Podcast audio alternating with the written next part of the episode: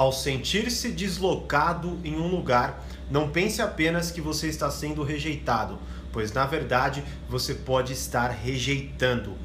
Fala mestre, seja muito bem-vindo a mais uma hashtag Live do Burigato. A de hoje é a hashtag Live do Burigato número 12, onde vocês vendo lá os textos que eu posto no meu Instagram, curtindo o tema, como por exemplo esse texto sobre rejeição. Aí você gostou, falou, puta, quero que o Thiago fale mais, se aprofunde nesse tema. Comentaram lá a hashtag Live do Burigato e eu vim aqui falar e me aprofundar ainda mais nesse tema tema, beleza? Então sempre que você curtir um texto, comenta hashtag live do Burigato, que terça e quinta, meio-dia e 17, eu venho aqui e entro ao vivo para falar sobre esse tema, beleza? Inclusive, ah, para honrar aí quem está ao vivo, se tiver alguma pergunta sobre o tema do texto, me diz aí que eu vou escolher uma delas para responder, certo?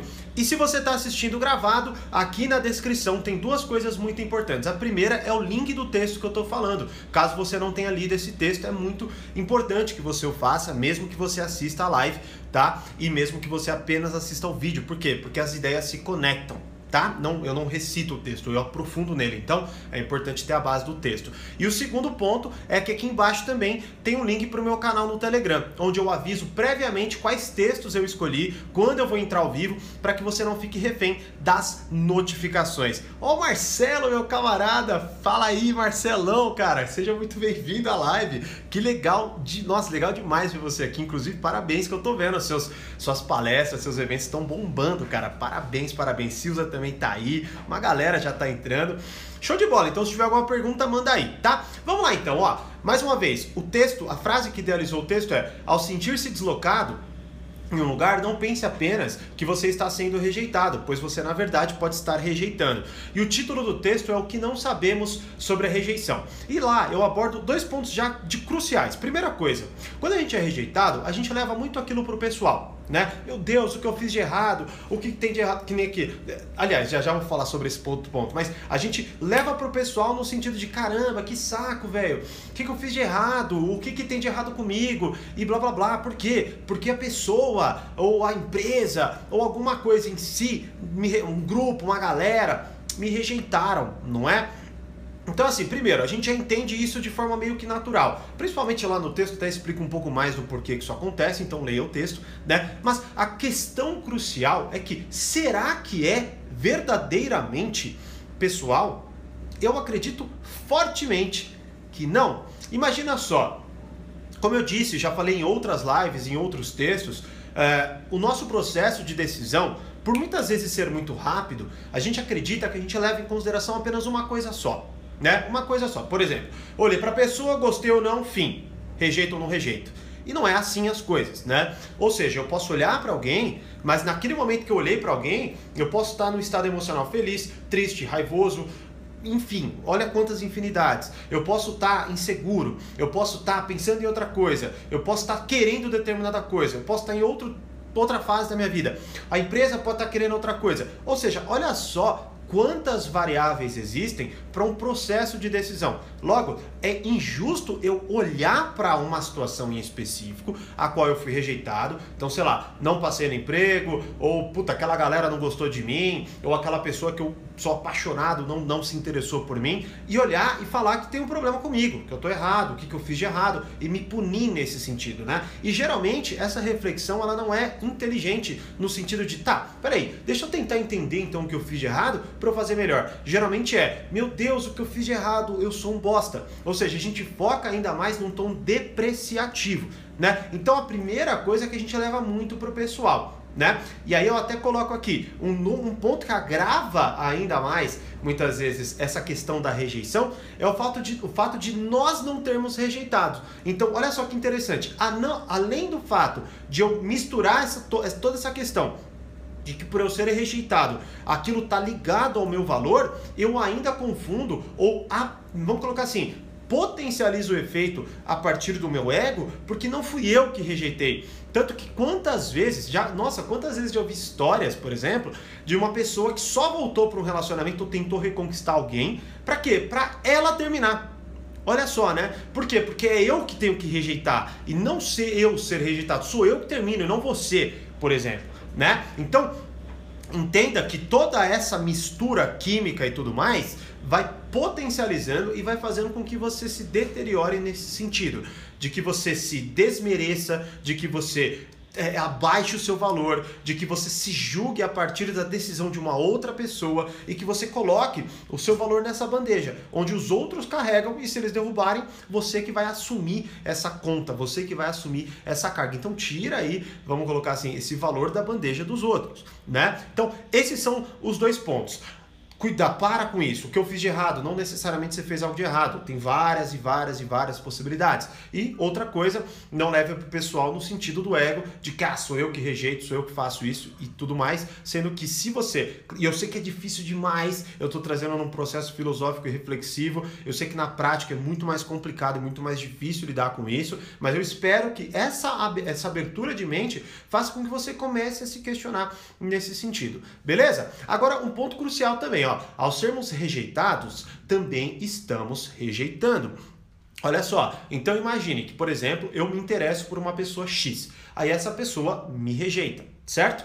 Então eu posso apenas, por esses dois fatores que eu acabei de mencionar, olhar pelo único, pela única via, que é qual? A via do que eu não sou suficiente para essa pessoa. Então eu olho apenas isso. Por quê? Porque é onde dói. Então imagina só, por exemplo, minha mão não está doendo, mas se o meu pé está doendo, para onde, eu, onde eu vou focar? Eu vou focar no meu pé que está doendo, minha mão está tudo bem. Então, quando eu sou rejeitado, se o meu ego ele é abalado, eu não vou pensar em focar em outras coisas. Eu não vou pensar pelo lado positivo de forma automática, não é? Eu vou tender a focar no que? No que é ruim, no que dói, no que faz eu me sentir mal, para que tal talvez eu me desvincule daquilo, enfim, não importa. Ou até muitas vezes as pessoas gostam de permanecer nisso daí, não é? Então, quando eu, por exemplo, sou, reje sou rejeitado por alguém, por uma empresa ou alguma coisa assim, eu também estou rejeitando. No sentido de que eu não estou falando o não, não sou eu que defini o não, mas é, a partir do momento que alguém me rejeitou, é porque eu não agradei essa pessoa. Então, por que será que eu não agradei essa pessoa? E aí, vamos supor que a gente pensou, pensou, pensou e chegou numa resposta, é porque nós somos muito diferentes e a gente de fato não daria certo, né? Então a pessoa percebeu talvez isso antes de mim, mas a real é que ao, ela me rejeitar, eu, ela me permitiu refletir sobre isso e entender, obviamente, que eu tenho situações ou pontos diferentes. Tanto que até eu menciono aqui no, no próprio texto, imagina só, se você é roqueiro e vai num, num, num bar onde só tem sambista, você não necessariamente se sente mal ao ser rejeitado pelos sambistas. Por quê? Porque você obviamente sabe a diferença de vocês, do estilo de se vestir, de música e de gosto e por aí vai. Então você já, por ter clareza das diferenças, você não leva pro pessoal. Você na verdade se conecta, puta, é que eu faço parte de outro grupo realmente, não é? Agora, quando eu sou rejeitado de forma mais individualizada, eu tendo a levar aquilo como algo pessoal e, a, e eu me cego para essa possibilidade, que é a de eu estar rejeitando também, a de eu ser diferente também, certo? Agora, é claro, também não vou colocar aqui, não romantize esse conceito. O que, que eu quero dizer? Todas as vezes que você for rejeitado,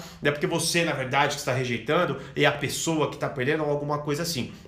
Entenda e traga esse conceito para algo prático. Quando você, por exemplo, fizer uma besteira, quando você, exemplo, vamos supor que você se candidate para uma empresa, né? E aí você, puta, não se preparou, não fez nada e foi rejeitado. Poxa, você errou né? Você não se preparou, você não estudou a empresa, você não viu quais eram os atributos necessários para aquela vaga. Da mesma forma que quando você for rejeitado amorosamente, talvez você não tenha lutado, talvez você não tenha feito as coisas numa sequência mais efetiva, talvez você não tenha dado tempo, talvez você tenha acelerado as coisas, talvez você tenha sido rude, né? Então há uma série de possibilidades, certo? Então, por isso que eu coloco o título do texto como o que não sabemos sobre a rejeição, porque a gente olha a rejeição por uma única via. A do eu ser rejeitado e eu ser um idiota, um bosta, e enfim, não é? Agora, existe a possibilidade de eu também estar rejeitando, existe a possibilidade de eu não ser, mas de eu ter sido. Ou seja, não é algo voltado ao meu valor como pessoa intrínseco e que já era porque eu sou assim. Não, necess não necessariamente, né? Eu posso olhar por uma via do que? Pela via de que, poxa, peraí, eu não me preparei, eu na verdade não fiz né, é, o suficiente para ser beneficiado ou para ter conquistado aquela pessoa, aquela vaga ou alguma coisa nesse sentido, tá certo? Então tá, Thiago, como que eu aglomero tudo isso aí que você acabou de falar num aspecto prático, né? Vamos lá. Primeiro, a reflexão ela vai existir em qualquer forma, tá? Não tem como, ah, essa, leve essa regra aqui, né? Mas eu pensei, pensei, pensei, falei, pô, como que eu posso definir o que a gente pode fazer? Tanto que até no texto eu falo, meu, eu talvez nem tenha te ajudado no sentido do que você deve fazer, mas pelo menos eu, eu ajudei você a pensar sobre isso, né?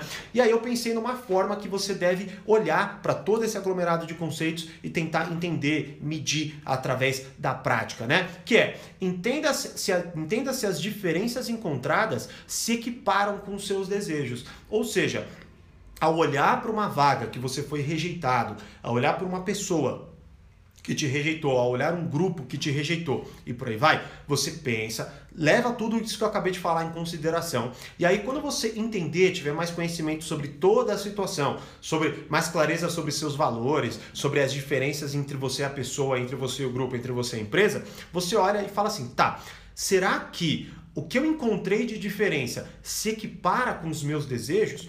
Ou seja, será que, por exemplo, essa pessoa, o jeito que. Ela, eu acabei de perceber que ela pensa A e eu penso B. Ela gosta de A, eu gosto de B. E blá blá blá. Poxa, peraí, será que eu tô disposto? Será que vale a pena eu entrar nesse relacionamento e ver no que vai dar e tudo mais? Será que vale a pena eu lutar? Será que vale a pena eu me adaptar? Equiparando as diferenças que eu terei que enfrentar com os meus desejos?